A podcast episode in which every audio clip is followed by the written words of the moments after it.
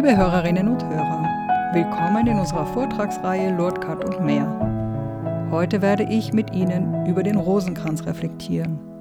Kreuzzeichen und Vaterunser haben wir schon gemeinsam betrachtet und ich freue mich, wenn Sie mir auf meiner Website www.adelheid.club eine Rückmeldung hinterlassen. Mit vielen Ehrenamtlichen aus Lourdes habe ich direkte Verbindung, doch weiß ich auch, dass meine Hörerschaft auch zu dem Meer des Podcasts Lordcut und mehr gehört. Und so freue ich mich, wenn auch Sie mit mir Verbindung aufnehmen wollen und mir Rückmeldung geben wollen oder auch Themenwünsche zuschicken.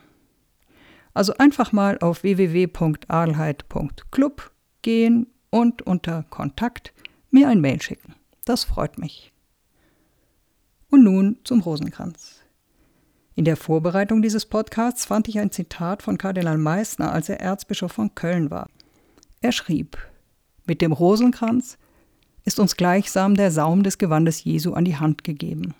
Eine geistliche Reliquie des Herrn, entstanden in den durch die Jahrhunderte hindurch betenden Hände der Kirche, geheiligt durch das gläubige Gebet von Millionen Kindern Gottes und kraftvoll erwiesen im Laufe der Geschichte.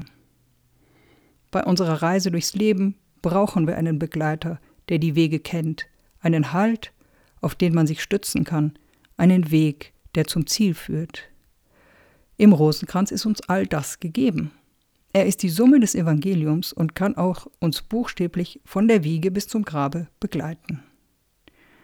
Weiter schreibt er, einmal sah ich einen Rosenkranz in einem Kriegsgefangenenlager angefertigt aus dem kostbarsten Material, aus Brotkrumen dass sich ein hungernder Soldat das lebensnotwendige Brot vom Mund abgespart hat, um daraus einen Rosenkranz zu gestalten, spricht mehr für dessen Wert als viele fromme Bücher. Im Rosenkranz werden für uns die Spuren Jesu in der Welt sichtbar. Ich bin vom Vater ausgegangen und in die Welt gekommen, und ich verlasse wieder die Welt und gehe zum Vater. Vom Vater zum Vater heißt dieser Weg. Dazwischen ist der Herr, die vielen Wege dieser Welt gegangen, kreuz und quer durchs Land. Von Perle zu Perle, von Gesetz zu Gesetz gehen wir beim Beten des Rosenkranzes die Wege Jesu mit. Über die Geheimnisse seiner Kindheit, über die Stationen seines seligmachenden Leidens dürfen wir mit Maria hineingehen in seine Vollendung.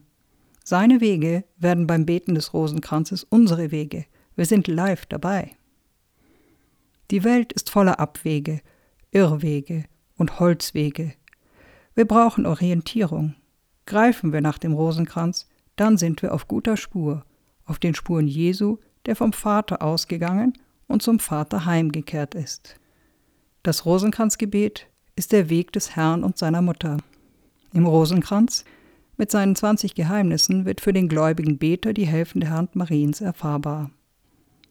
Im heiligen Evangelium wird die Wirklichkeit Gottes für uns berührbar, im Rosenkranz streckt sich uns die rettende Hand der Mutter Christi entgegen.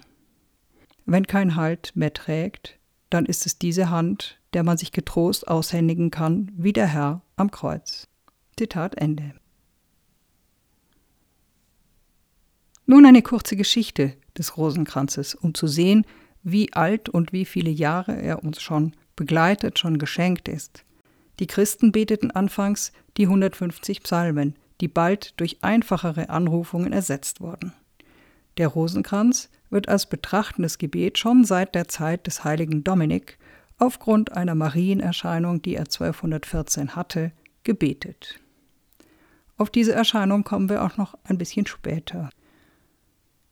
Der Kartäuser Adolf von Essen hat im 14. Jahrhundert den Brauch eingeführt, während des Gebets von 50 Ave Maria über das Leben Jesu zu meditieren.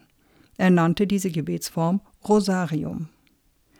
Wieder ein Kartäuser, Dominik von Preußen, hat ein wenig später die Ereignisse des Lebens Jesu in 50 Schlusssätze zusammengefasst, die sich an den damals allein üblichen ersten Teil des Ave Maria anschlossen. Ein wenig später noch, zu Beginn des 15. Jahrhunderts, teilte Heinrich von Kalkar auch ein Kartäuser, die Ave Maria in Zehnergruppen ein, so wie wir sie heute beten, und fügte zu jeder Zehnergruppe ein Vaterunser hinzu. 1440 wurde noch das Glaubensbekenntnis hinzugefügt. Papst Pius V. schrieb den Seesieg bei Lepanto über die Türken am 7. Oktober 1571 dem Rosenkranzgebet zu und ordnete ein eigenes Gedächtnisfest an, woraus sich das Rosenkranzfest am 7. Oktober ergab. 1884 verordnete Papst Leo XIII. den Oktober, den ganzen Oktober, zum Rosenkranzmonat für die gesamte Kirche.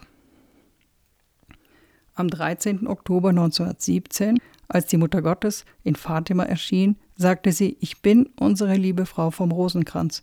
Man soll weiterhin täglich den Rosenkranz beten.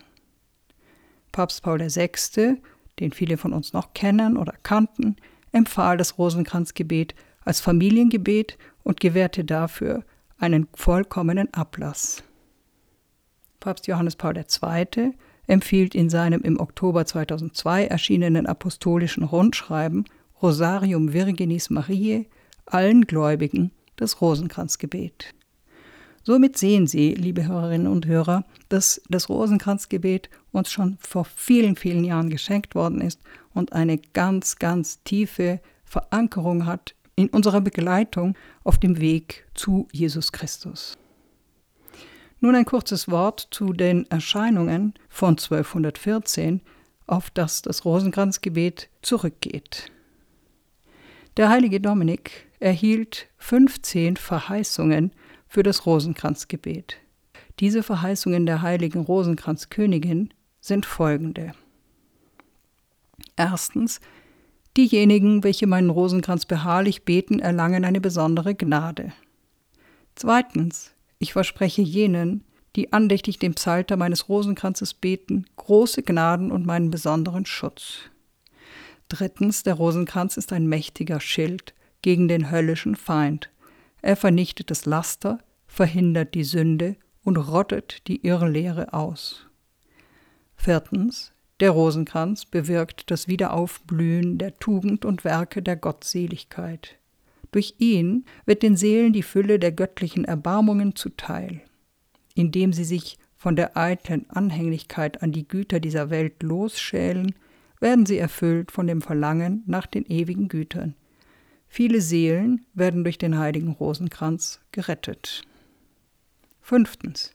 Die Seele, welche in rechter Weise durch meinen Rosenkranz ihre Zuflucht zu mir nimmt, geht nicht verloren. Sechstens. Alle diejenigen, welche andächtig den Rosenkranz beten und dabei die Geheimnisse betrachten, werden vom Unglück nicht niedergebeugt und vor dem unvorhergesehenen Tod bewahrt bleiben. Sind sie in Sünden, so werden sie die Gnade der Bekehrung erlangen. Die Gnade der Beharrlichkeit aber, wenn sie gerecht sind, und sie werden würdig befunden werden des ewigen Lebens. Die Gläubigen, welche eine wahre Andacht zu meinem Rosenkranz haben, werden nicht ohne Empfang der heiligen Sakramente sterben. Das war das siebte. Achtens, ich will, dass jene, die meinen Rosenkranz andächtig beten, während ihres Lebens und im Augenblick des Todes der Fülle göttlicher Erleuchtungen und Gnaden teilhaftig werden, sowie der Verdienste der Heiligen Gottes. Neuntens, jeden Tag befreie ich aus dem Fegfeuer die Seelen, welche in ihrem Leben die Andachten des heiligen Rosenkranzes beharrlich gepflegt haben. Zehntens, denen, die wahrhaft andächtig meinen Rosenkranz beten, wird im Himmel eine besondere Glorie zuteil. Elftens, alles, was man mich mittels des Rosenkranzes bittet, wird man erhalten. Zwölftens, diejenigen, welche an der Verbreitung des Rosenkranzes arbeiten, werden in all ihren Nöten meine Hilfe erfahren. 13. Ich habe von meinem glücklichen Sohne die Gnade erlangt, dass wir alle, welche der Bruderschaft vom heiligen Rosenkranz einverleiht sind, die glückseligen Bewohner des Himmels zu ihren Brüdern und Schwestern haben, während ihres Lebens und in der Stunde ihres Todes. 14.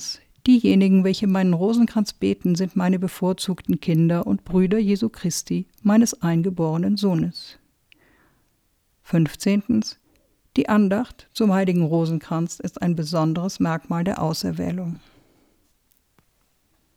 Dies also waren die 15 Botschaften, die der heilige Dominik 1214 bei der Erscheinung der Rosenkranzkönigin, also unserer Jungfrau Maria, erhalten hat. Sehr trostreich, wie ich finde. Nun zu Lourdes. Ich hörte ein Geräusch wie einen Windstoß, so beschrieb Bernadette die erste Erscheinung. Das war der Beginn der Ereignisse, die zu dem führten, was Lourdes heute ist.